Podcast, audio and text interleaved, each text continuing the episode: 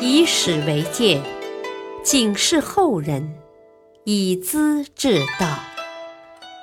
品读《资治通鉴》，启迪心智。原著司马光，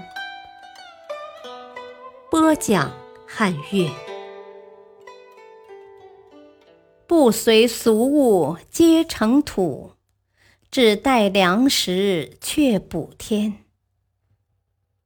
成都的王建远离中原战火，过得很自在。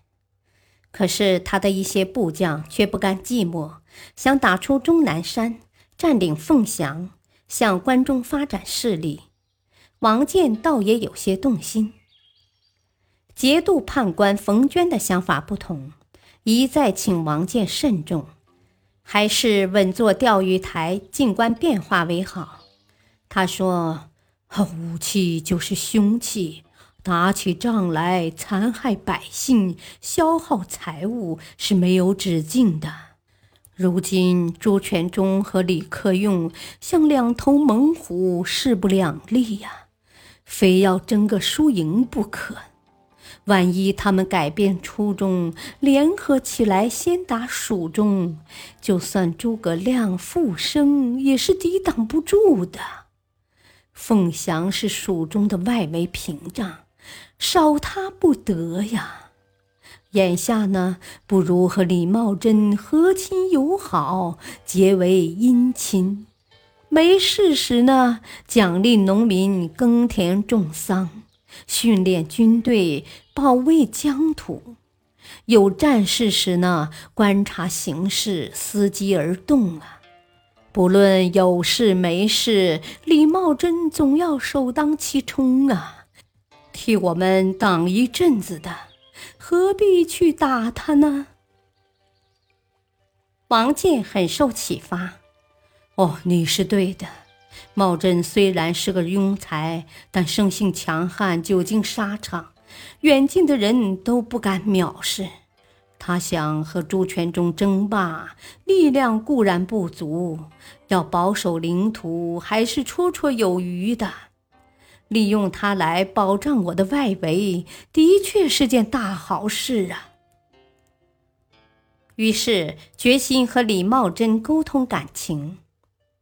不久，李茂贞派使者入川拜见王建，说侄儿李继勋还没妻室，要求做蜀王的女婿。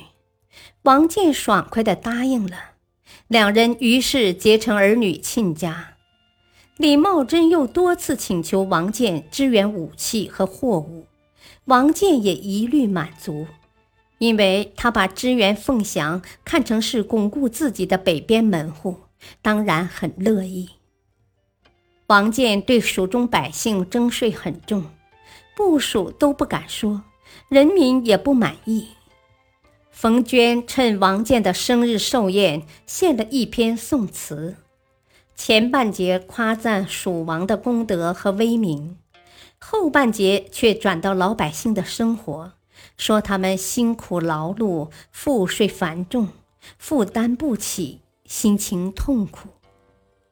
王建听后，心中一喜一愧。他是个明白人，立即向冯娟表示感谢。啊，有你这样的忠心直谏，国事还有什么可忧虑的呢？赐给冯娟许多金帛，下令减轻百姓的赋税。冯娟本是进士出身。唐昭宗任命他为梅州刺史，当时的田令孜却拒绝接受，不许他上任理事。冯娟也不在意，住在成都墨池，每天种菜养鸡过日子。王建赶跑田令孜以后，请冯娟出山当了翰林学士，升为御史大夫。他是位有学问、有眼光的人。他曾写出《题之积石》一诗，表白心胸：“不随俗物，皆成土；只待粮食，却补天。”又写《蜀驼饮》，抒发自己的雄心壮志。自古皆传蜀道难，尔何能过拔舌山？忽惊登得鸡翁泣，又恐爱得鹿头关。蜀中的骏马驮载重物，越过栈道天险，翻过武丁凿穿的拔舌山。又经过鸡翁泣，直达鹿头关，然后进入平原大道，耐力确实惊人呐！这是冯娟的自我画像，想要实现补天理想的行动计划。